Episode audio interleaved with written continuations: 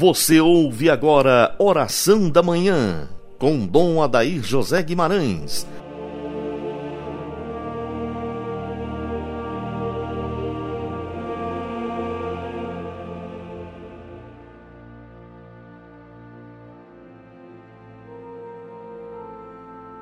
Pela sua dolorosa paixão, tende misericórdia de nós e do mundo inteiro. Ouvinte amigo, inicio com você nossa manhã orante de sexta-feira, em nome do Pai, do Filho e do Espírito Santo. Amém. A sábia prudência da Igreja nos ensina aquilo que a Sagrada Escritura sempre nos adverte. Diga-me com quem tu andas e eu direi quem tu és. Nós precisamos sempre pedir o direcionamento de Deus sobre as nossas amizades, sobre os contextos nos quais nós andamos.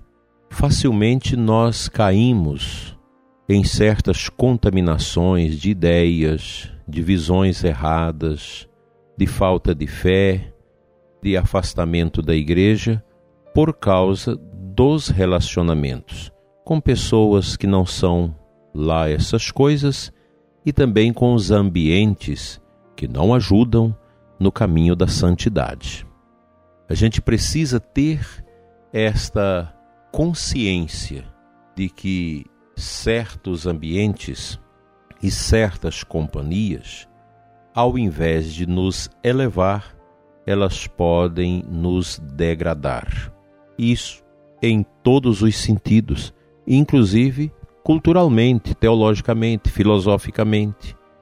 Se os nossos relacionamentos não ocorrem com pessoas e ambientes que trazem positividade, valores, que agregam estas substanciosas bondades que nos ajudam a viver no caminho da santidade, a gente precisa refluir disso. Vejo com tanta facilidade as pessoas se destruírem porque começa a ter uma vida na companhia de pessoas que não ajudam. Precisamos ter muita ciência disso.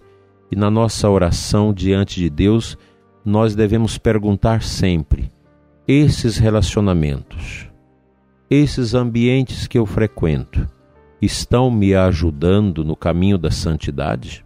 Se você percebe que não, é preciso deletar isso da sua vida mas as pessoas do coração fechado, aquelas pessoas que querem ter um cristianismo ao seu modo, com certeza vão aprofundando nesse, nessas situações e de repente já não rezam mais, já não acreditam mais na Sagrada Escritura, já não acreditam mais na tradição, não acreditam mais no magistério perene da igreja porque foram desconfiguradas quantas pessoas que hoje estão na igreja de forma vazia e superficial que são favoráveis ao aborto, que são favoráveis à ideologia de gênero, que são favoráveis a tantos outros contravalores da nossa sociedade que assintuosamente estragam as famílias e a vivência cristã. E você acha que isso é normal? As pessoas precisam ter esta consciência, consciência de caminhar segundo a verdade. Cristo é a verdade de nossas almas, de nossas vidas. Fora de Jesus, fora do Evangelho, nós não temos nenhuma outra mensagem capaz de libertar o coração do homem. Mas a gente dentro da igreja, até mesmo pessoas sacerdotes, religiosos que compartilham de mentalidades da nova era, que compartilham mentalidade de outras denominações religiosas, como se isso fosse normal. Gente, nós somos católicos. Nós temos um corpo doutrinário que é suficiente para dar sentido à nossa vida.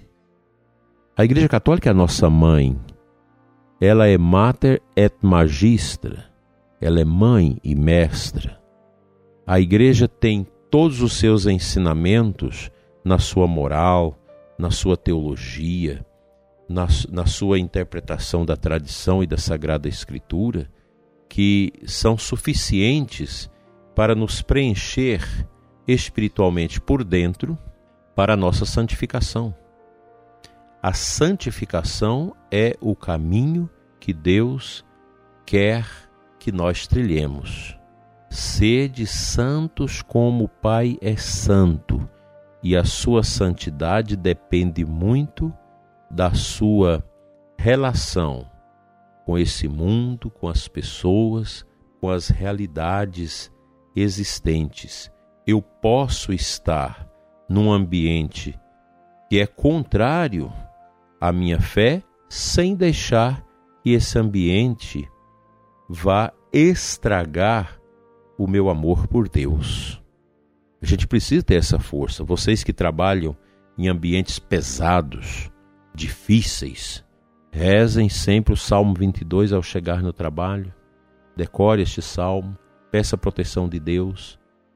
Crie uma esteira de proteção espiritual à sua vida para que os ambientes não te sujem, não te atrapalhe, não tire a sua pureza e não estrague a sua vida com a assídia, com o deserto amargo e tantas outras situações. Que Deus nos ajude a viver sempre na presença de Deus, deixando que nosso Senhor nos pegue pelas mãos, pela nossa fé e nos livre de todos os maus caminhos, assim seja.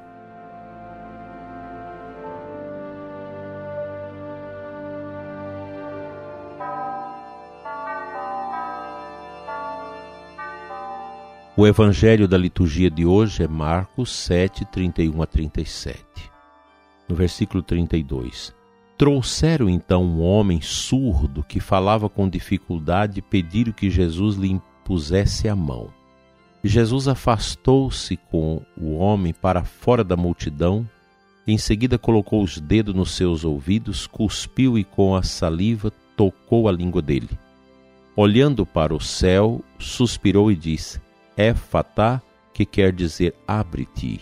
Imediatamente seus ouvidos se abriram, sua língua se soltou e ele começou a falar sem dificuldades. Aqui tem um detalhe interessante que Jesus tira o homem da multidão.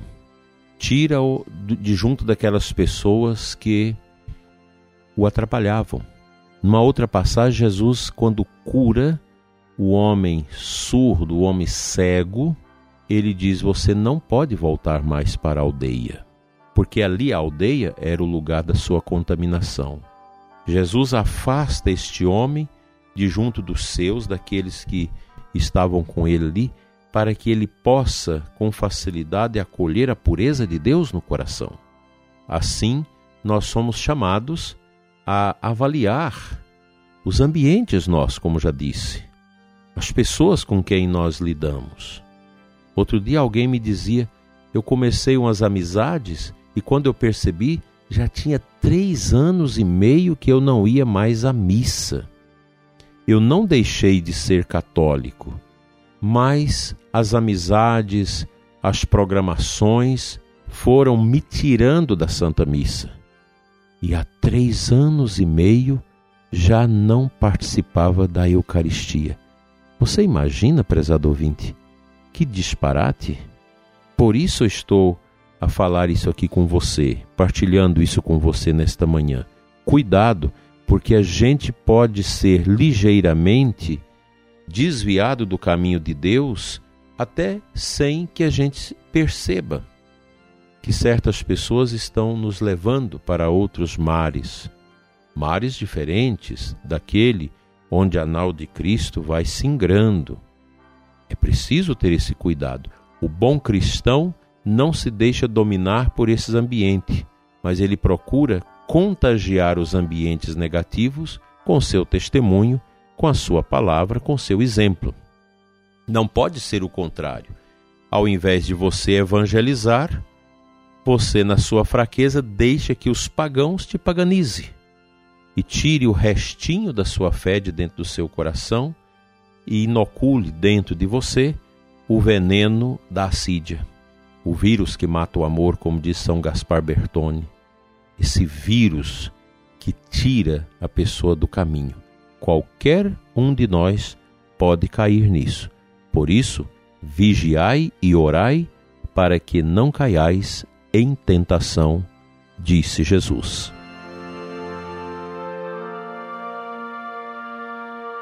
Deus de amor e de poder, bendito sois teu santo nome.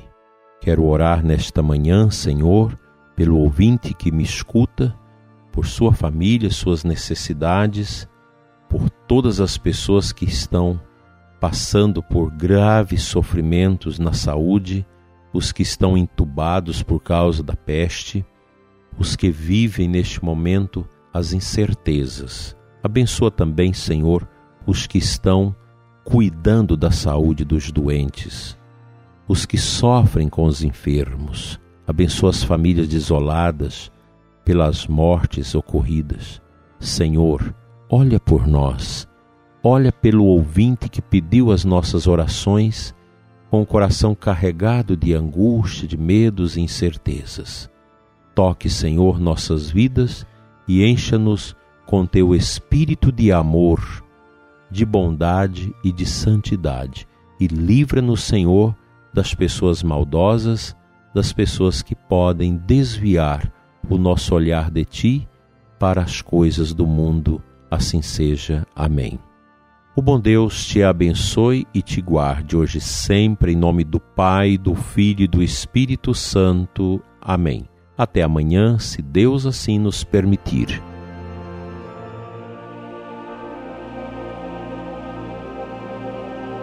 Você ouviu Oração da Manhã com Dom Adair José Guimarães, Bispo da Diocese de Formosa, Goiás.